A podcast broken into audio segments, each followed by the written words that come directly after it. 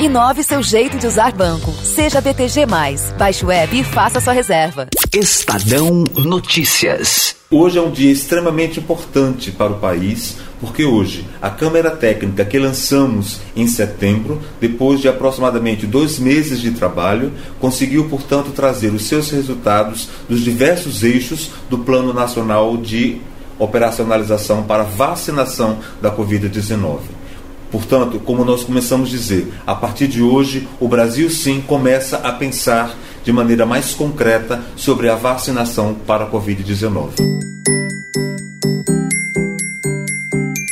Este é Arnaldo de Medeiros, secretário de Vigilância em Saúde do Ministério da Saúde.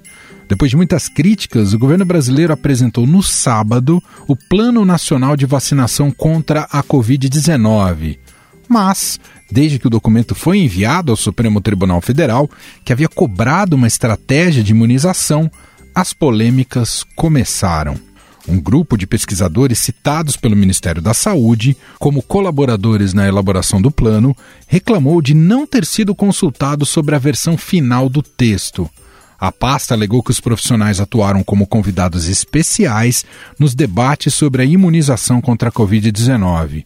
E, de acordo com o Ministério, o papel dos especialistas era de cunho opinativo e sem qualquer poder de decisão. Um desses profissionais que foram consultados é a epidemiologista Ethel Maciel.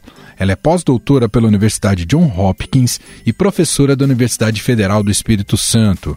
Ela conversou aqui com a gente, com a nossa reportagem. Você vai ouvir vários trechos de opiniões dela aqui ao longo dessa edição. Primeiramente, ela explica que os especialistas ficaram sabendo sobre o documento através da imprensa. A gente ficou sabendo pela imprensa né, dessa, desse envio para o STF com os nossos nomes é, que constavam né, abaixo da palavra elaboração, né, significando aí que a gente participou, né, teve ali uma é, participamos da produção do documento e esse documento nós de fato nunca nunca vimos esse documento. Ele não foi ele não foi uh, passado né para que nós pudéssemos nem opinar né e nem dizer é, quais eram as nossas o que, o que a gente acreditava que deveria que, tava, que estaria faltando ou que não tenha sido contemplado né? O que eu participei de um, um dos grupos, Emanuel, é importante dizer para quem nos ouve agora que foram, foram vários grupos né, que estavam participando em momentos diferentes desse plano. Eu estou representando nesse grupo a Abraço, que é a Associação Brasileira de Saúde Coletiva, e outra coisa importante para a gente esclarecer é que nós, pesquisadores, é, nós participamos não só desse, mas de praticamente todos os outros planos e, e, grandes projetos do governo no Sistema Único de Saúde, porque isso é uma garantia constitucional. Né? Está lá na nossa Constituição que a participação da sociedade ela é garantida no Sistema Único de Saúde para as decisões, né? e ah, também o, nós participamos como um controle social. Então a gente auxilia, assessora e nós sempre fomos ouvidos, nunca tivemos nenhum, nenhum problema em diversos governos, né? Mas nunca tinha vivenciado uma situação dessa, né? Então foi assim uh, bastante constrangedor, até porque eu acredito que a gente deveria pelo menos ter a opção de dizer se a gente concordava ou não que o nosso nome estivesse ali. Tudo bem que o governo pudesse tomar as decisões que ele acha que devem ser tomadas, mas daí colocar os nossos nomes é, seguido da palavra elaboração, como se a gente estivesse referendando, eu acho que é algo é bastante desconfortável, né, para dizer assim o um mínimo, e do qual eu posso dizer, né, por mim e por alguns outros colegas, né, a gente é uma situação de desrespeito.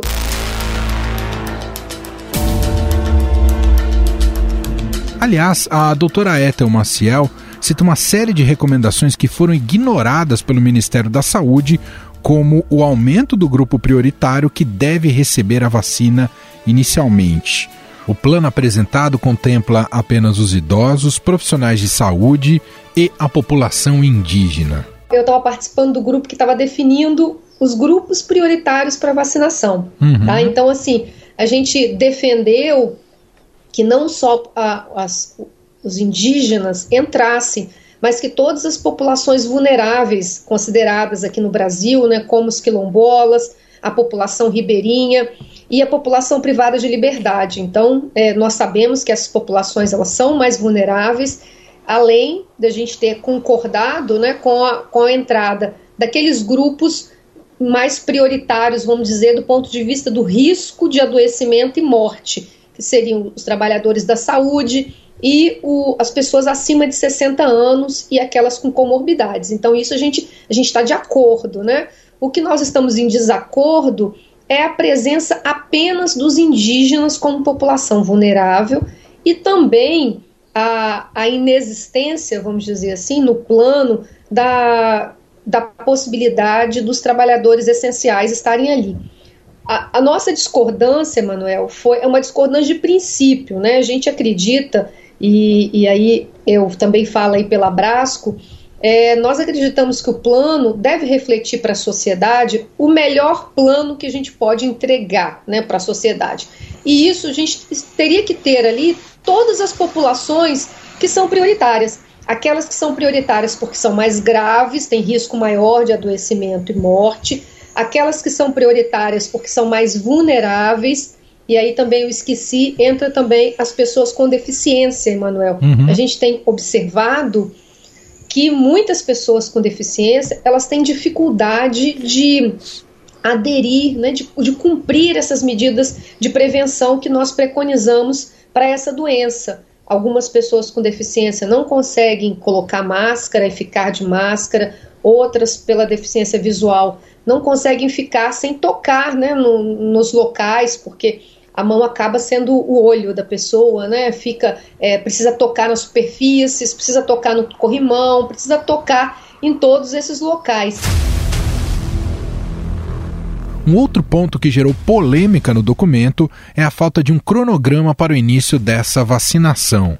Por isso, o ministro Ricardo Lewandowski, do Supremo Tribunal Federal, cobrou do ministro da Saúde, Eduardo Pazuello, esclarecimentos sobre as datas e deu um prazo de 48 horas para que o governo informe o calendário. A epidemiologista Ethel Maciel afirma que não existe como informar uma data de início, mas que o governo tem condições de prever, após contrato assinado, quando essas vacinações vão começar. Eu acredito que sim, Manuel. Eu acredito que assim nós temos competência para isso, nós sabemos como fazer. O programa é muito organizado. O problema nesse momento é que o plano tem que refletir isso nesse momento ele não reflete e por isso vai causando essas inseguranças, né? a gente não tem uma previsão, eu acredito que, e a gente já até falou isso, é preciso, e a, o ministro Lewandowski né, pediu para que em 48 horas o Ministério desse uma previsão aí de início e de fim, é, eu acredito que há uma dificuldade para se dizer agora, nesse momento, nós vamos começar amanhã. Mas é possível dizer que no dia que a Anvisa aprovar, eu vou demorar 24 horas, 72 horas, uma semana, para que a vacina chegue no braço, no nosso braço. Então, é isso que o Ministério precisa dizer. O Ministério precisa dizer o seguinte: nós já temos todos as, todas as seringas, nós já temos todos os insumos, já está tudo distribuído para os municípios, e assim que a Anvisa aprovar, nós, em tantos dias, faremos isso. É isso que a gente precisa para ter uma segurança. Vamos pegar o exemplo aqui como os Estados Unidos, eles colocaram o plano deles. Assim que a agência regulatória deles, né, o FDA, é, aprovasse uh, uma vacina, eles estariam prontos para iniciar a distribuição em 24 horas. Então, isso estava lá no plano deles. É isso que a gente precisa. Né? A gente precisa dizer como, quando, o que está faltando, o, quais são os esforços para a gente garantir mais doses. Então, é, é, é, isso que a gente acredita, e como a gente não teve a possibilidade de opinar no documento, é, nós sentimos essa, essa ausência, né, a falta dessas informações.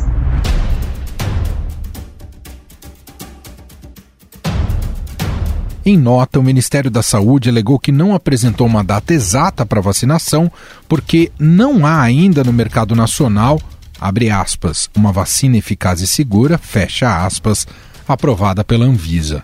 Mesmo assim, a pasta apresenta como garantidas cerca de 300 milhões de doses de vacinas contra a Covid, das quais pouco mais de 180 milhões viriam do acordo com Oxford AstraZeneca, 42 milhões seriam fornecidas pela COVAX Facility e outras 70 milhões viriam da Pfizer.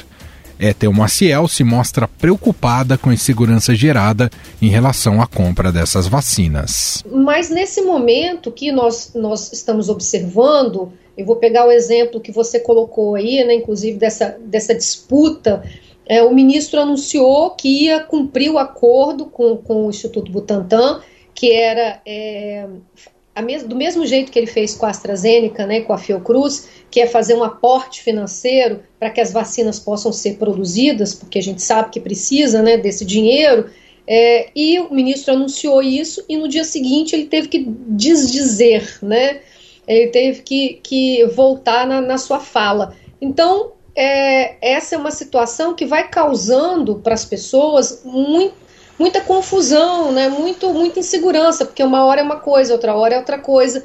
E nós precisávamos, nesse momento, que a gente tem mais de 180 mil mortes, é, focar naquilo que importa, né, Manuel? Assim, preservar vidas. A gente, o Brasil tem pressa, a gente precisa dessa, dessa vacina, os outros países já iniciaram. Então, era, é preciso ter de forma mais concreta quais são os esforços que o Brasil está fazendo nesse momento para adquirir essas doses necessárias para a população brasileira, daquelas empresas, inclusive, que já estão é, com pedido ou aprovadas né, na, nas agências regulatórias internacionais. No momento, a gente tem só duas, né, a, a Pfizer e a Moderna, que já entrou com pedido também. E nem a AstraZeneca. Lembrando aí para os nossos ouvintes que a AstraZeneca a gente teve aquele, aquele problema da meia dose, lembra, Manuel? Sim que eles fizeram aquela, aquela administração né, de meia dose, e aí eles estão tendo que fazer uma reavaliação dos dados. Então é possível que essa vacina, essa vacina atrase um pouco mais. E daí a nossa preocupação né, para o Brasil fazer o acordo com aquelas que já estão, vamos dizer, mais adiantadas né, nessa corrida. O cenário de, de um atraso muito grande na, na, vacinação da população no Brasil, né? Depende ainda dessas aprovações e de também fechamento de acordos com essas farmacêuticas, o Brasil ficando cada vez mais para o fim da fila.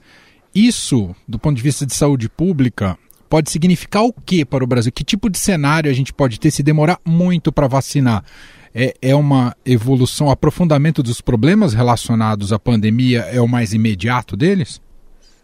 Certamente. Significa cada dia agora significa vidas perdidas. É isso que a gente tem que entender. Por isso a pressa. Nós temos pressa, o Brasil tem pressa. A gente precisa de ter negociações concretas. Por exemplo, nesse momento que a Pfizer, a gente tem problemas logísticos, né, com a vacina da Pfizer, aquela que exige uma refrigeração mais baixa, né, freezers especiais, mas em alguns locais ela poderia ser, ser incorporada, ser administrada. Então, assim, a gente precisa desse plano para dizer, nesses locais que a gente pode, a gente vai colocar essa vacina. Nesses locais que a gente tem mais dificuldade, a gente vai colocar essa, essa e essa. É, a gente precisa entender isso, Emanuel, isso precisa ficar muito transparente para a sociedade, porque eu acho que esse é um momento que é, tantas fake news apareceram, né, tanta desinformação, mentiras em, em torno das vacinas. Então é, é, preciso muita transparência nesse momento e uma, uma, uma campanha publicitária né, muito forte do governo para que a gente possa ter adesão das pessoas né, para a vacina, entender a importância desse momento. Nós só estamos aqui graças às vacinas, a, a, a, nossa expectativa de vida ela mudou completamente por conta das vacinas. Nós morríamos de doenças infecciosas muito jovens, né? gerações passadas não, não viviam como nós estamos vivendo. Então nós devemos isso aos, a, aos avanços científicos e as vacinas certamente foi um desses grandes avanços. Uhum. Então precisamos estabelecer confiança nas vacinas, né, Manuel? Sem dúvida. Muito bem, nós ouvimos a epidemiologista Ethel Maciel, pós-doutora pela Universidade John Hopkins e professora da Universidade Federal do Espírito Santo, e gentilmente concedeu essa entrevista e nos, nos explicou um pouco mais sobre esse documento do governo, a presença ali de alguns nomes, de alguns técnicos, inclusive, dela, né, a contragosto, sem autorização deles, e deixou claro aqui a situação para a gente. Doutora, muito obrigado aqui pela entrevista, viu? Obrigada, Manuel, pela oportunidade.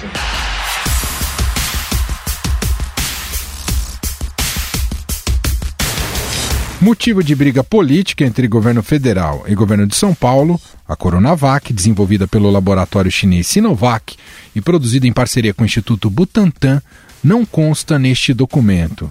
Aliás, o secretário executivo da pasta, Coronel Elcio Franco, gravou um vídeo em que faz críticas a João Dória e diz que o tucano brinca com a esperança de milhares de brasileiros. Vale ressaltar, mais uma vez, que, segundo a Anvisa, nenhum dos laboratórios sequer iniciou o processo de autorização para uso emergencial em caráter experimental.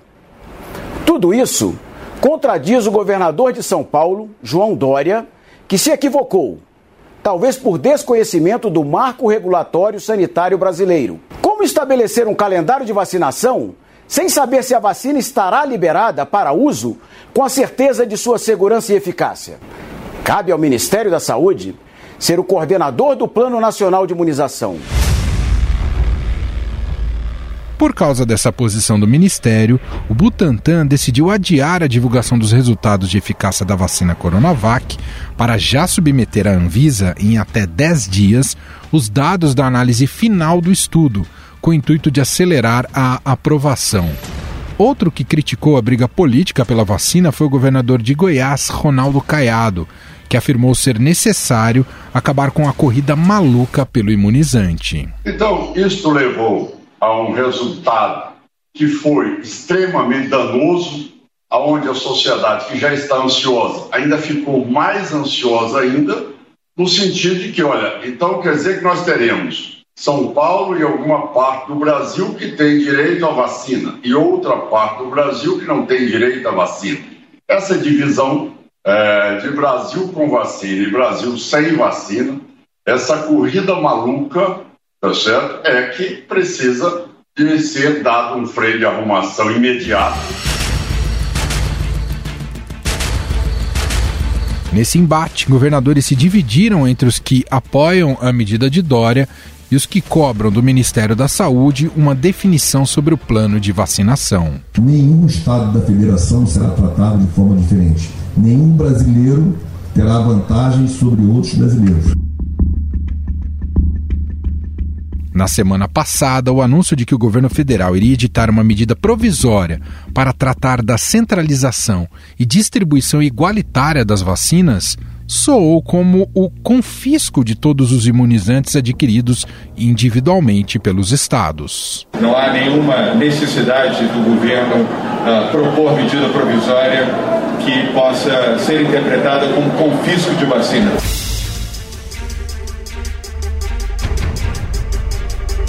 Mais tarde, o Ministério da Saúde disse que em nenhum momento se manifestou sobre confisco ou requerimento de vacinas adquiridas pelos estados. Para tentar diminuir essas rusgas e por um ponto final na briga política, o ministro da Saúde, Eduardo Pazuello, planeja realizar conversas com governadores por regiões nos próximos dias.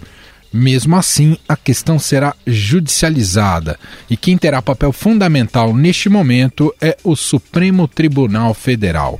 E quem nos conta mais sobre o que será decidido pela mais alta corte do país é o repórter Rafael Moraes Moura, que fala com a gente diretamente de Brasília.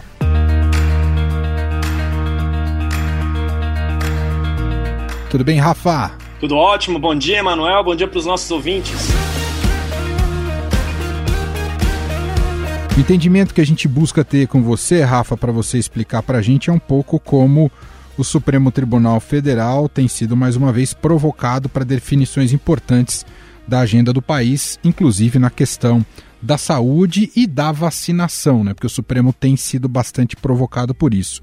Para a gente começar por partes, queria que você contasse um pouco mais sobre a notificação do Ministério da Saúde depois daquela decisão do ministro Ricardo Lewandowski. A gente pode começar por aí? Bom, Emanuel, para variar a última palavra, ou rojão, você pode falar assim, nas mãos do Supremo Tribunal Federal. O que aconteceu foi o seguinte: o Plano Nacional de Imunização, essa controvérsia em torno do plano. Por determinação do ministro Lewandowski, no último domingo, né, o governo foi obrigado a apresentar para a Suprema Corte um plano nacional de vacinação, contando as fases e, digamos assim, contando também os grupos prioritários de vacinação contra o novo coronavírus. Essa determinação do ministro foi feita no final de semana e o governo entregou esse plano. Um plano, Emanuel, que não tem prazo de início, não tem prazo de fim, não tem um cronograma, né? Meio surreal, digamos assim. Dentro da Suprema Corte causou desconforto, pelo que eu apurei, o fato do governo não ter previsto data de início e data de fim. Os ministros consideram que essa informação é fundamental para você ter um plano que seja de fato um plano, né? Existe plano sem cronograma, Emanuel? É difícil, não, né? é uma peça de ficção, né? pois é, um ministro até falou para mim que era gozação. Então o que aconteceu foi que o Lewandowski recebeu esse plano na sexta-feira. No sábado ele mandou divulgar, eu estava de plantão, trabalhamos arduamente lendo as 94 páginas do documento. Só que aí no meio dessa repercussão de não ter um prazo de início e de término, o ministro determinou no domingo que o governo apresentasse esclarecimentos, ou seja, o Supremo quer uma data, que é um cronograma, inclusive, das fases distintas de vacinação dos grupos prioritários. E acabei de ser informado que agora à tarde, na tarde dessa segunda-feira, o Ministério da Saúde foi intimado dessa decisão do Ricardo Lewandowski. O que, que significa essa intimação? Significa que o prazo de 48 horas começa a contar do início da tarde dessa segunda-feira, ou seja, o governo vai ter a, até a tarde de quarta-feira para entregar para o Supremo Tribunal Federal o cronograma do plano de vacinação. Aí as pessoas podem fazer a pergunta, né, Manuel, mas por que, que é o ministro Ricardo Lewandowski? É porque a rave das vacinas, digamos assim, esse mar de ações que tratam da vacinação contra a Covid-19, o ministro é o relator dessas ações. E, ou seja, o prazo para o governo entregar. A gente está falando de prazo sempre, né? O prazo para o governo entregar o cronograma do plano de vacinação é na quarta-feira, no início da tarde. E também na quarta-feira, Emanuel, o plenário do Supremo Tribunal Federal vai julgar ações que discutem a obrigatoriedade da vacina, ou seja, essa última semana de trabalho do Supremo, antes do recesso, que os ministros é, só têm até essa semana para trabalhar, depois entram de férias e de recesso, essa última semana de trabalho vai ser dominada por questões relacionadas à Covid-19, à vacinação. A avaliação dentro da corte é que a gente está no momento em que a pandemia está voltando com toda a força, a gente tem uma média móvel diária de mais de 600 mortes, e o ideal é quanto antes, antes do recesso, pacificar a questão, deixar as regras bem claras para os governos e a União saberem como adotar. Então são duas linhas do tempo, Emanuel. Até quarta-feira, no início da tarde, o governo tem que entregar um prazo do cronograma de vacinação, desse plano que foi entregue na semana passada, e outra é, são os julgamentos do Supremo Tribunal Federal que vão discutir, Emanuel, se estados e municípios podem ou não decretar a vacinação obrigatória. Ou seja, os 11 ministros da corte vão ter a palavra final para definir o rumo do plano de imunização do país e as competências de cada um dos entes federados. Para variar, né, um, aquele, aquele season finale do Supremo, Emanuel, cheio de emoções, reviravoltas e provavelmente com duros recados à política de saúde do governo. Você tem um cheiro para onde deve, é, o que o Supremo deve definir na quarta-feira, Rafael? Olha, o Procurador-Geral da República enviou uma manifestação dizendo que estados e municípios podem decretar vacinação obrigatória em caso de inação, de inércia ou de omissão do governo federal. Eu apurei que é, essa posição que foi defendida pelo Procurador-Geral da República tem muita simpatia dentro da corte.